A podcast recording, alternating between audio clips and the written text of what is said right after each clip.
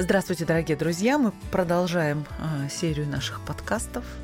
С вами Наталья Головина, э, телеведущая, журналист, интервьюер, психолог. Заметила, что каждый раз мы добавляем какие-то разные идентичности. И Оксана Евсеева, я предприниматель, я коуч, я бизнес-ментор.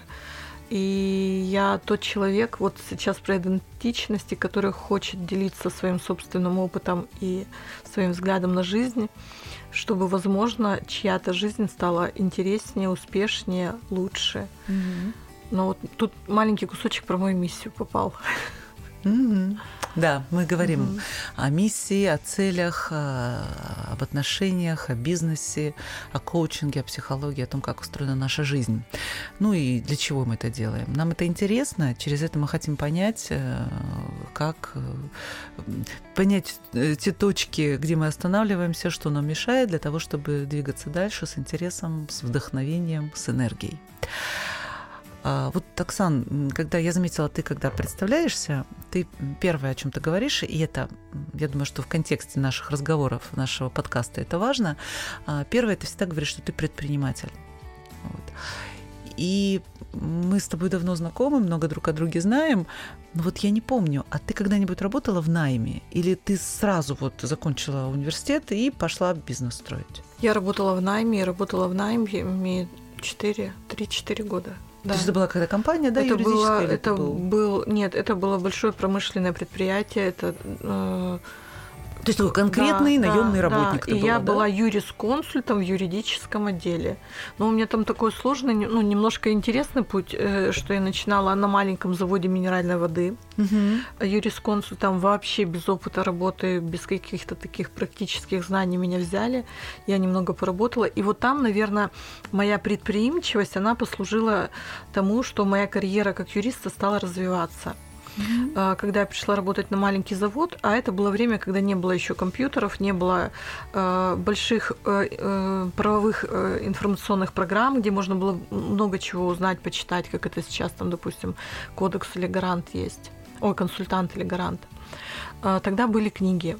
И это было время, когда законодательство очень сильно менялось. Это вот как раз то время, когда э, в гражданское, когда было сформировано вообще гражданское право примерно в том mm-hmm. виде, когда оно есть, там где как появилось раздела собственности, частная собственность, когда в гражданский оборот стали входить, входить большое количество объектов, в которых там, например, недвижимость, жилые помещения, еще что-то. Ну и когда, в общем, начинался частный бизнес в России. Примерно вот это время. И э, вот эта моя предпринимательская жилка, она, в общем, подсказала, что мне нужна консультация более опытных коллег потому что взять мне практического опыта было негде. Я стала звонить в крупное предприятие нашего городка и прям в юридические отделы представляться и говорить, что мне нужна помощь. И не могли бы вы помочь начинающему юристу? И все откликались. И я пошла как ходок за информацией вот по вот этим, э, по, по этим предприятиям. И на одном из предприятий руководитель меня увидел, ну, как-то познакомился поближе, а потом предложил пойти к нему работать. И это было такое высоко, высококонкурентное место. Там за него прям целый, целый конкурс был. А взяли меня, там человека, у которого нет опыта, но у которого вот что-то он во мне разглядел. Вот.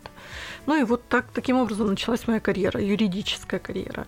И она успешно развивалась. Но там, ты да. же ушла потом. Вот, э, я вот, ушла вот, в найм. Вот, эта точка. Ой, я ушла из найма. Да, да. вот эта точка, э, это было как? Вот, э, я вот это к той теме, которую, которую да, мы да, с да, я к ней подбираюсь, да. подбираюсь. Я ушла из найма, потому что я поняла, что мне сложно работать в системе, где очень многое зависит не от меня.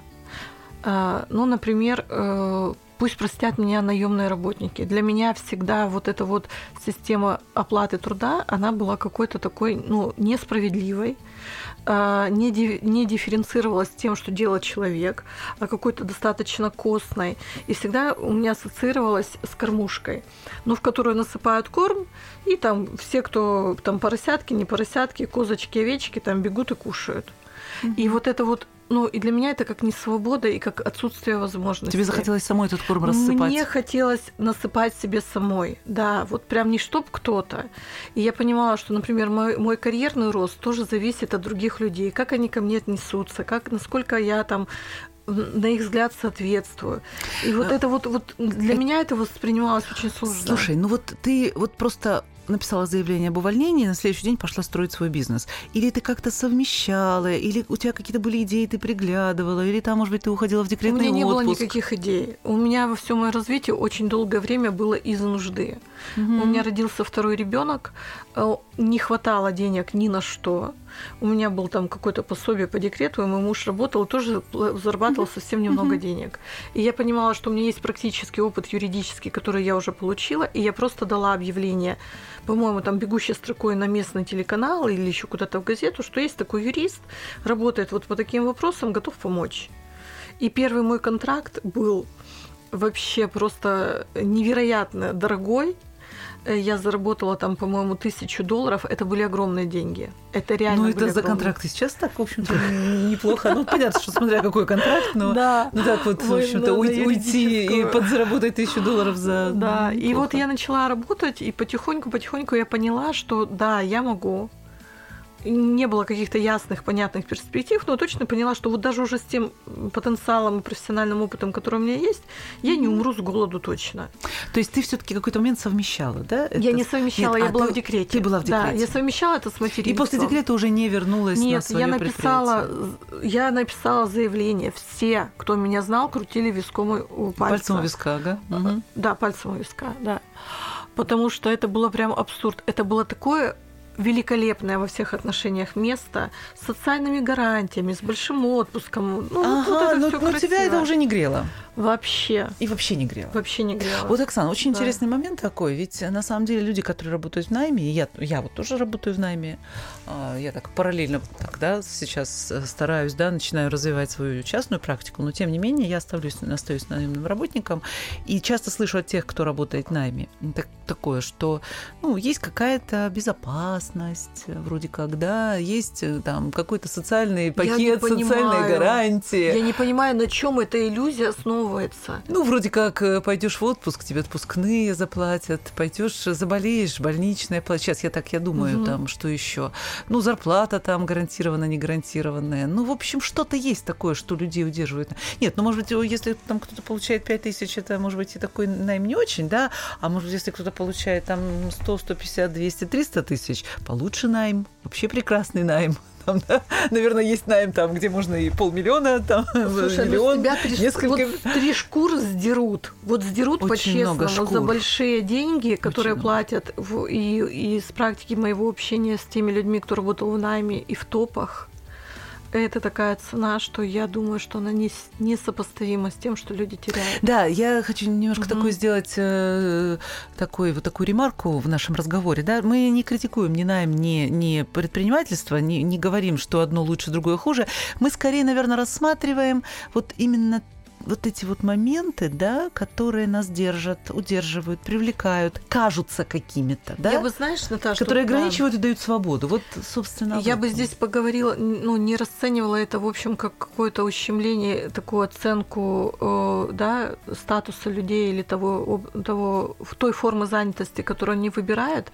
Я про то, что я бы хотела, чтобы всегда была альтернатива. Угу. Другой взгляд – угу. другая точка зрения, которая может э, навести на какую-то мысль. Угу. А я точно уверен, Угу. Или, а вот я так думаю, а это точно так?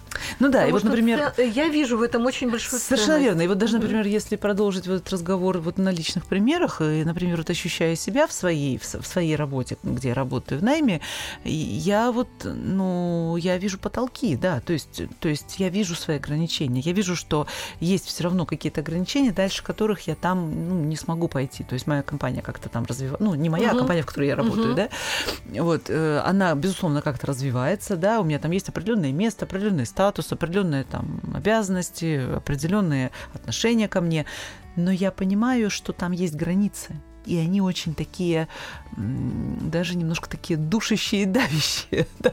Собственно, почему я стала думать о другой профессии, там, uh-huh, да, и о параллельной uh-huh. частной практике, в которую, ну, по возможности, конечно, со временем уйду.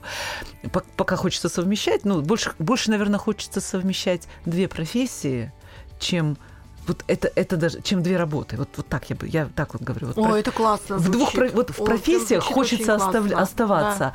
а вот э, на работу, собственно, я там уже склонна смотреть к тому, что, ну, как-то к переменам. А в этой части быть свободной, да, да, выбирать. свободной, да, да, да. Потому что ведь, да. Что очень классно звучит. Да, оста- вот оставаться угу. в профессии, оставаться вниз. Вот, и даже, мне кажется, знаешь, еще такой момент, э, что вот э, я знаю, что есть такой в менеджменте есть э, такие понятия, как вертикальная и горизонтальная карьера, угу. да? что вертикальная это когда ты вот там, ну, сегодня ты простой работник, потом ты зав. отделом, там зав. производством, ну, то есть ты растешь вверх по карьерной лестнице, да, потом становится начальник, да, и вроде как здесь очень много ограничений, потому что начальник все равно один, да, э, ну, то есть это, это должности ограничены, и, и выберут, не выберут, дойдешь, не дойдешь. А горизонтальная карьера, когда ты развиваешься в своем направлении, и вот мне кажется, когда мы говорим про оставаться в профессии, это вот именно про такое развитие, которое может быть бесконечным, и оно всегда будет что-то, вот оставаться в ней и развиваться в ней. Ну, для меня это так звучит. Тогда вопрос для чего? Вот это очень хороший вопрос. Вот для чего? Это да. очень хороший вопрос. И вот лично, если этот вопрос был бы лично угу. ко мне, да, то э, развитие просто ради развития, оно уже не удовлетворяет. То есть оно, да, оно интересно. Это очень, это очень интересное времяпровождение, я тебе скажу. Развитие? Очень, конечно. Очень интересно. Да, То есть это как да. читать интересную книгу, да, да. Э, это как узнавать что-то новое, познавать мир, как он устроен, как все совсем связано, да. Но, конечно, есть и практическое желание это применить и зарабатывать деньги таким способом, угу. быть нужной и получать за это какую-то ответную компенсацию в виде, ну, опять же, и материальную, и ну, такую признательность, да, да, да что да. ты нужен угу. как специалист, ты можешь э, менять э, где-то что-то там, да, благодаря своим каким-то умениям и знаниям. Это, конечно, такая классная штука, но вот мы, собственно, вот, вот собственно, даже разговор, вот найм и и уход в, в личный там бизнес, в личное в предпринимательство, как-то мы его связывали еще с тем, что вот с этой кажущейся стабильностью, стабильностью угу. и как будто бы когда кто-то за меня отвечает, да? Очень удобно, это да. очень, очень удобно. Сказать, это очень как-то. Так... Да, да, вот это вот да. у меня лапки, я котик, угу, и я так угу. эти лапки красиво свешу. Но я не просто котик, которого можно так, да, сказать ему брысь, а я такой котик, который потребует...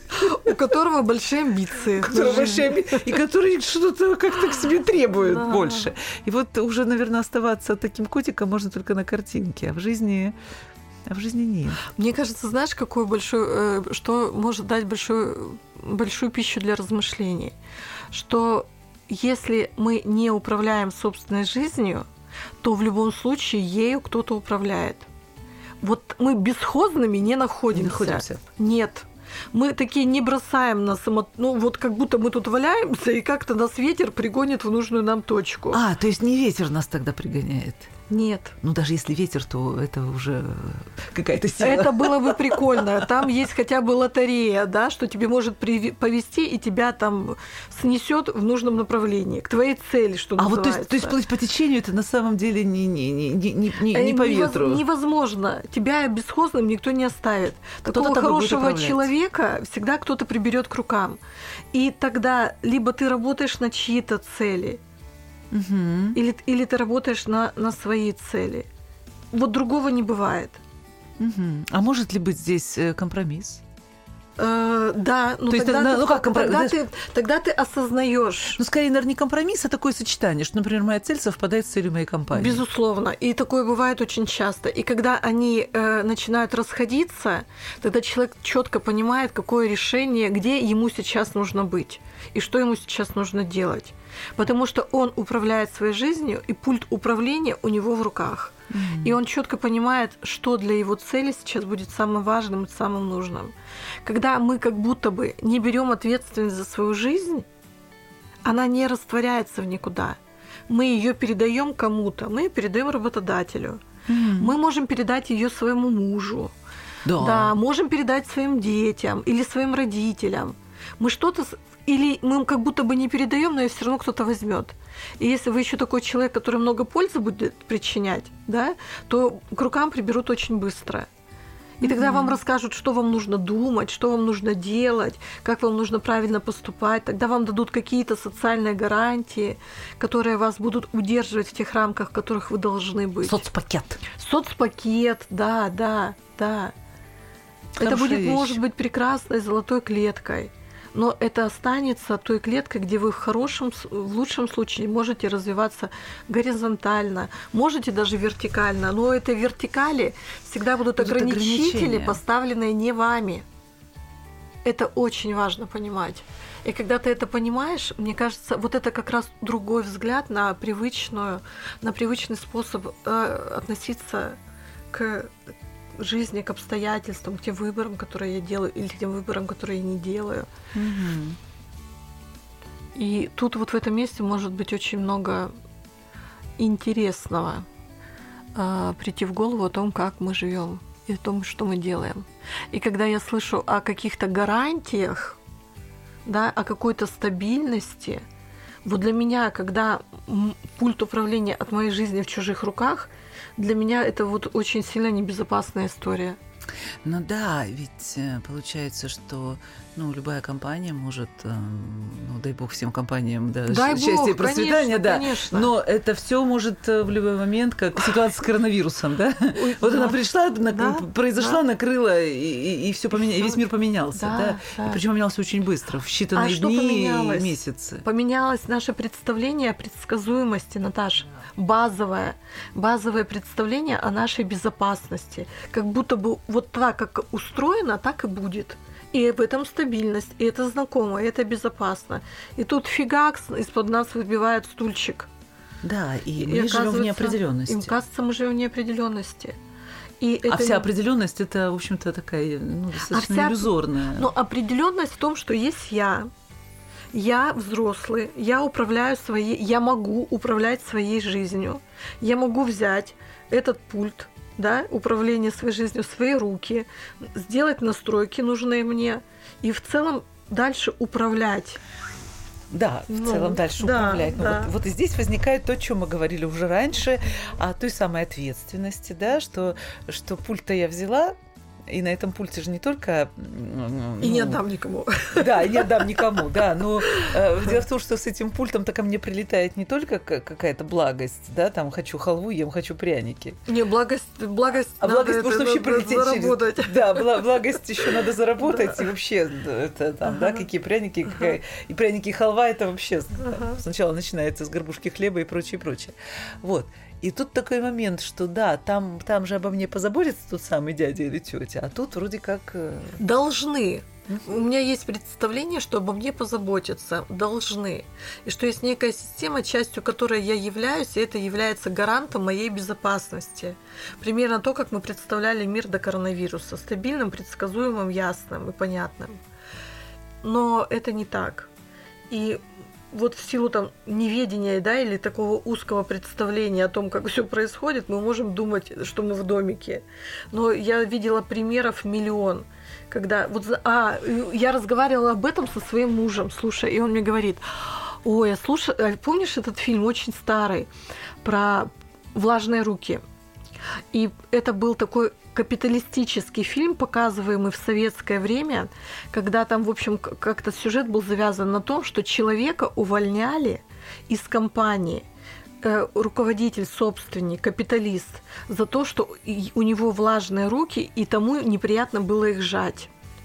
И это выглядело, как, знаешь, такой апофеоз бесчеловечности это капитализма. Была критика, критика да, да, да. И как раз вот этот вот, и вот этот вот второе такое, да, ну, неявное послание про то, что, что вот этот мир неопределенный, он полон опасности, и тебе в любой момент могут за твои влажные в руки просто выкинуть. Но в целом так и есть. Влажные руки, собственники рассорились, место нужно кому-то другому, ты пришелся не по нраву новому руководителю.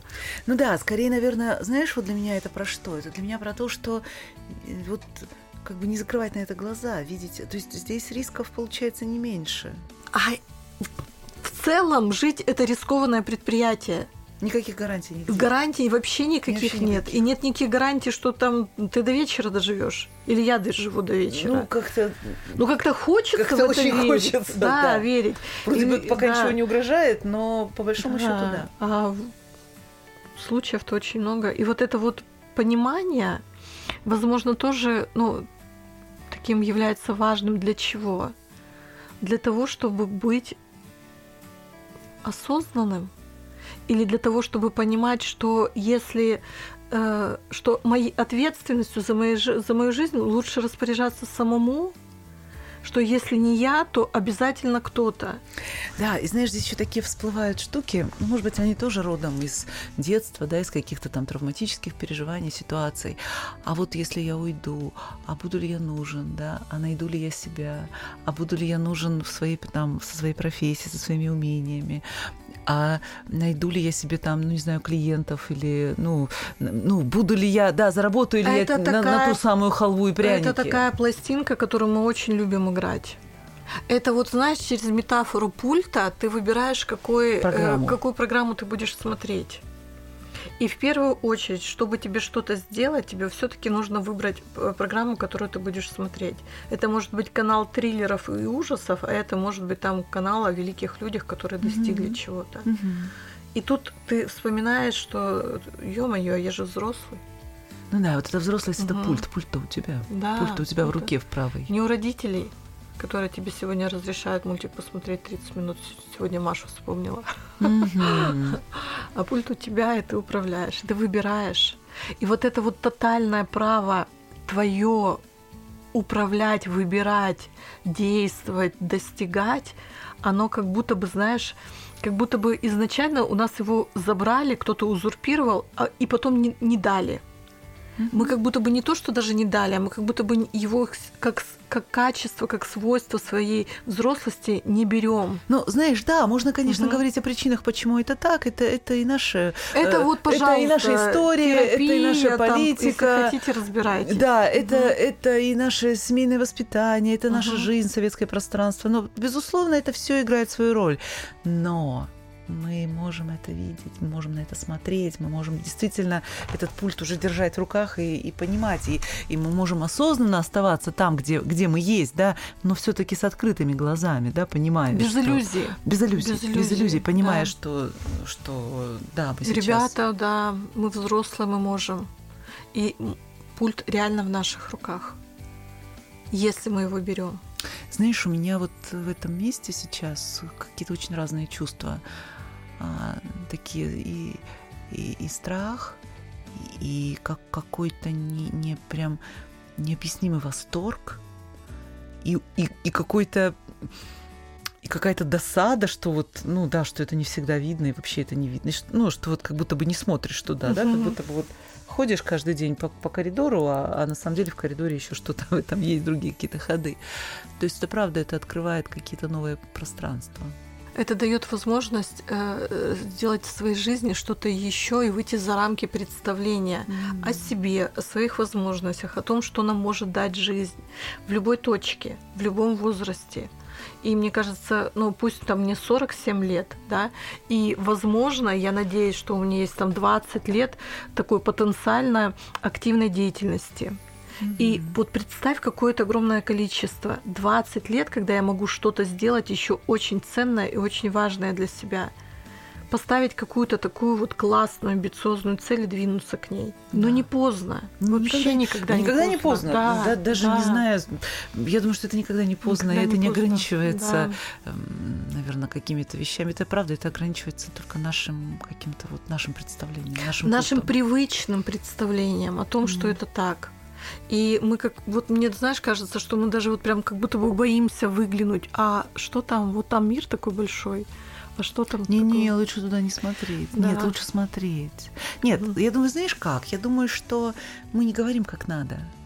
Мне кажется, вот в нашем ценность, мне кажется, наших бесед, вот именно, вот мы говорим, мы сегодня несколько раз говорили о выборах, да, о выборе. И опять же, и у наших слушателей есть выбор. И у каждого из нас есть даже вот выбор, вот куда взгляд сейчас направить. Ты представляешь, что выбор появляется в момент, когда ты осознаешь, что у тебя этот выбор да, присутствует. То есть я могу сейчас да. смотреть на тебя, я могу да, сейчас смотреть да. на дверь, на окошко, на микрофон, на, на пол, в пол. Когда мы в привычном Угу. Там в привычной парадигме мышления, да, в привычном способе достижения цели или в привычных способах там, выстраивания отношений. В этот момент выбора у нас нет. А сейчас есть. А сейчас есть.